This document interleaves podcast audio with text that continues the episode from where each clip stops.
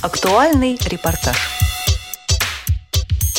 В Центральном выставочном зале «Манеж» с 13 по 16 мая прошел 18-й международный фестиваль «Интермузей», в рамках которого были представлены экспозиции около 300 музеев из России, стран ближнего и дальнего зарубежья.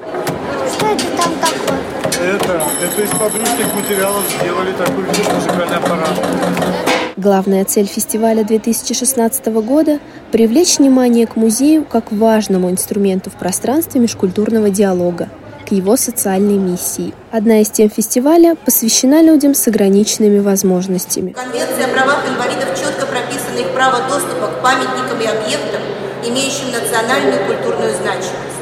И это право на удовлетворение познавательно-культурных потребностей инвалидов не должно сдерживаться существующими функциональными и информационными барьерами. Музеи должны идти навстречу инвалидам, адаптируя под них свое музейное пространство. На третий день интермузея состоялся круглый стол «Музей без границ. Формирование доступного пространства для инвалидов по зрению», на котором обсудили создание принципиально нового информационного поля для людей с инвалидностью по зрению. Какими проблемами вы сталкиваетесь, когда приходите в музей? Я не знаю, куда идти. До музея я дошел, что дальше? Я не вижу, не знаю, кто бы мне мог помочь. Как мне приобрести или получить билет? Что находится в музее? Дело в том, что инвалид по зрению – это сенсорная инвалидность.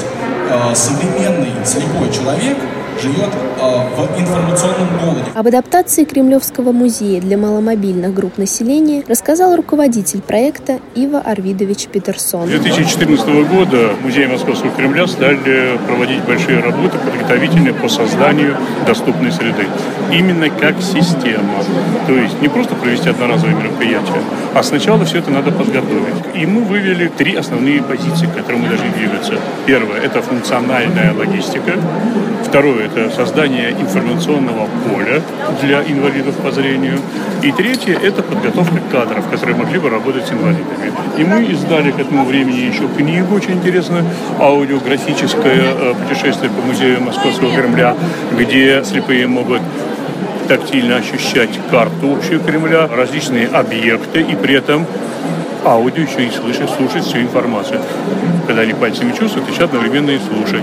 Причем эта книга уникальна тем, что она, она уже сейчас на семи языках, а может быть и на 10, на 15. То есть эта книга одновременно может пойти слепым не только в России и в российские библиотеки, а могут пойти и в Китай, там китайский язык присутствует, и английский, и французский, и испанский, и итальянский. О том, как обеспечить доступность музеев для людей с ограниченными возможностями, рассказала вице-президент Всероссийского общества слепых Лидия Павловна Абрамова. Должны быть единые подходы, чтобы инвалид по зрению, приходя в любой музей, знал, что там внедряется одна и та же система доступности информации.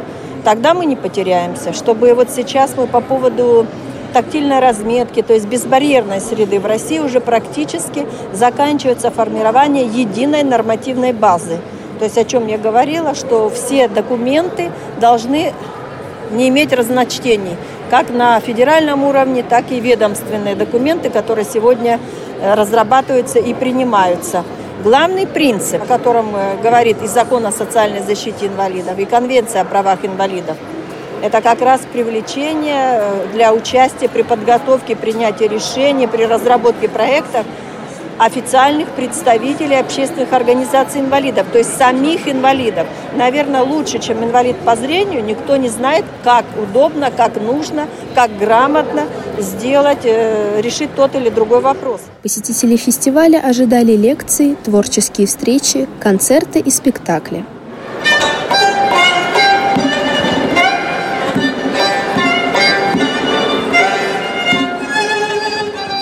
Были подготовлены и специальные площадки для детей.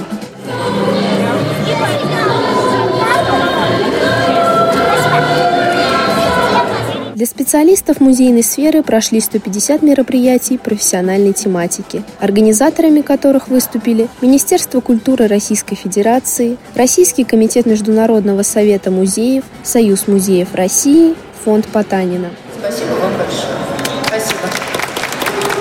Репортаж подготовили корреспонденты седьмой мастерской Екатерина Тимофеева и Алина Заикина специально для Радио ВОЗ.